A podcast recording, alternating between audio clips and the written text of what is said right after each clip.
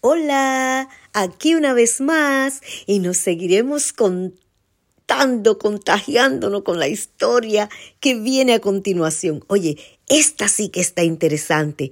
Quédate hasta el final, te va a encantar. Oye, dice así.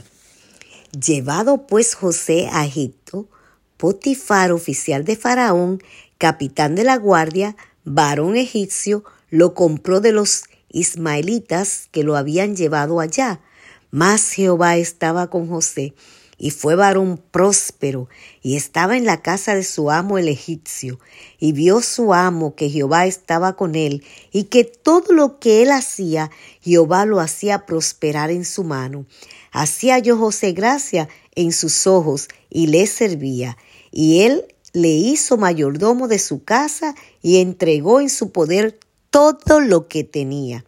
Y aconteció que desde cuando le dio el encargo de su casa y de todo lo que tenía, Jehová bendijo la casa del egipcio a causa de José, y la bendición de Jehová estaba sobre todo lo que tenía, así en casa como en el campo. Y dejó todo lo que tenía en mano de José, y con él no se preocupaba de las cosas, sino del pan que comía. Y era José de hermoso semblante y bella presencia. Aconteció después de esto que la mujer de su amo puso sus ojos en José y dijo, duerme conmigo. Y él no quiso.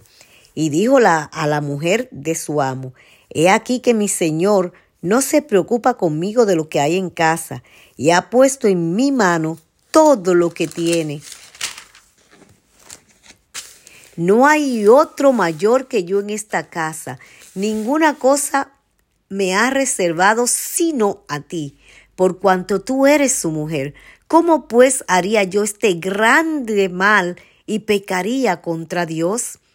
Hablando ella a José cada día y no escuchándola a él para acostarse al lado de ella, para estar con ella, aconteció que entró él un día en casa para hacer su oficio y no había nadie de los de la casa allí y ella lo asió por su ropa, diciéndole, duerme conmigo.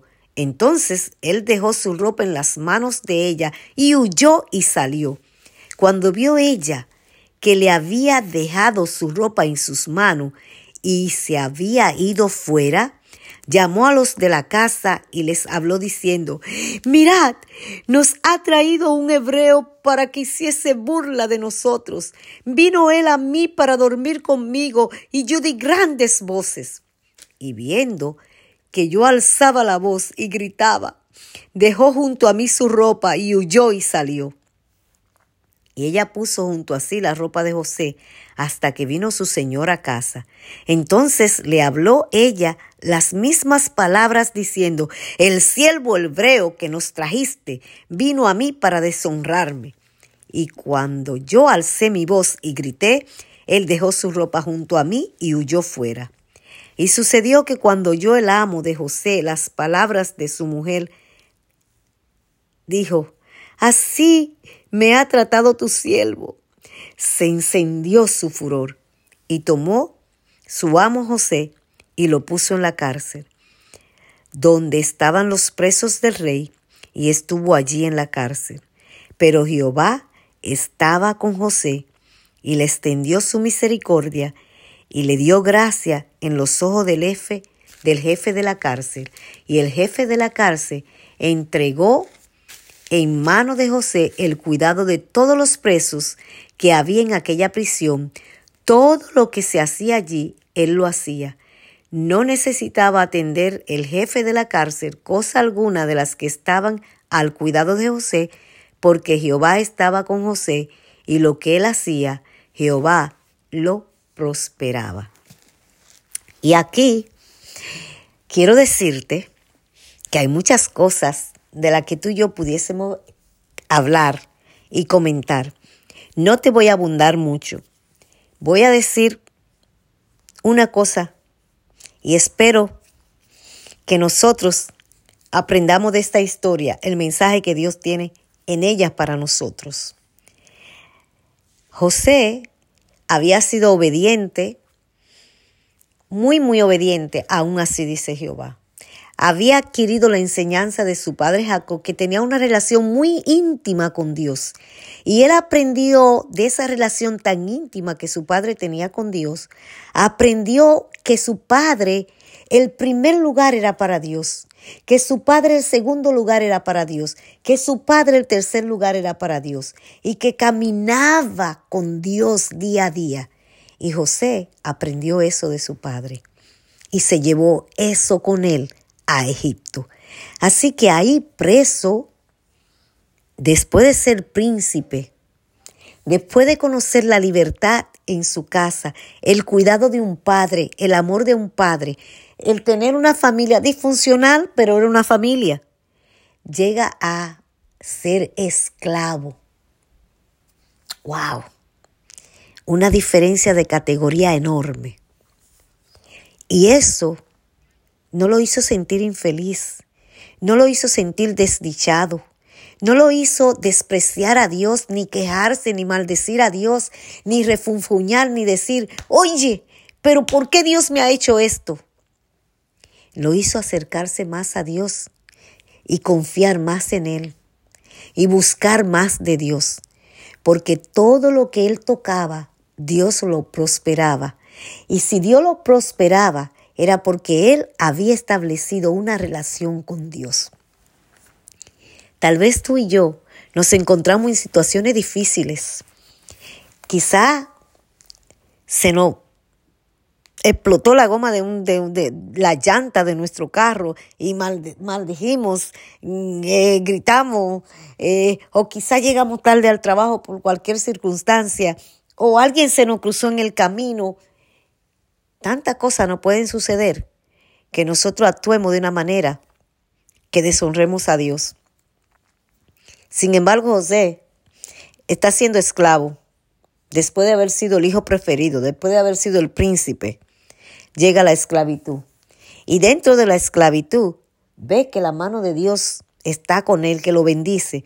Pero viene esta tentación tan grande. Esta mujer a buscarlo, a conquistarlo, a coquetearle, a decirle que lo desea, que se quiere acostar con él que la mire. Ay, querida, querido, una tentación grande. Una tentación que solamente ha sido de la mano de Jehová, podemos salir victoriosos en ella, tanto mujer como hombre.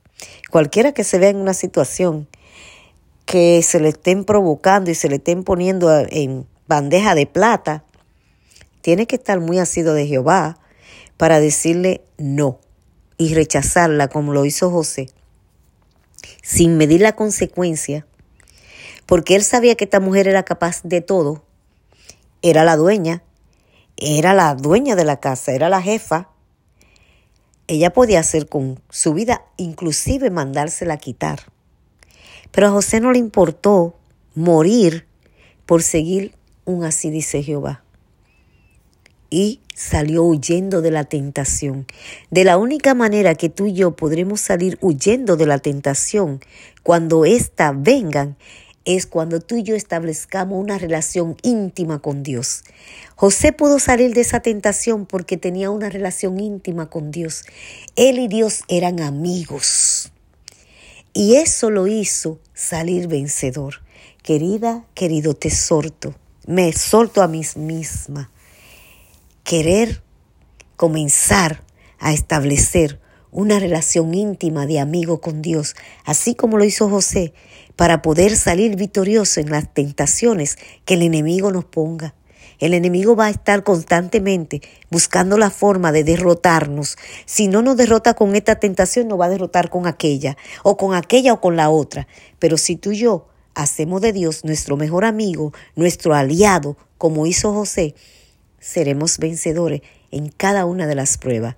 Y José fue preso, fue preso, y aún siendo preso, Dios le siguió bendiciendo, porque él siguió estableciendo esa relación con Dios, él siguió siendo amigo de Dios, él siguió honrando a Dios, eligiendo glorificar su nombre, porque cuando él le dijo, ¿cómo voy yo a pecar contra Dios? Es porque él era amigo de Dios. Querida, querido, hagámonos amigos de Dios para que podamos salir vencedores siempre en cada una de nuestras luchas y nuestras pruebas. Que el Señor te bendiga rica y abundantemente. Hasta nuestro próximo encuentro.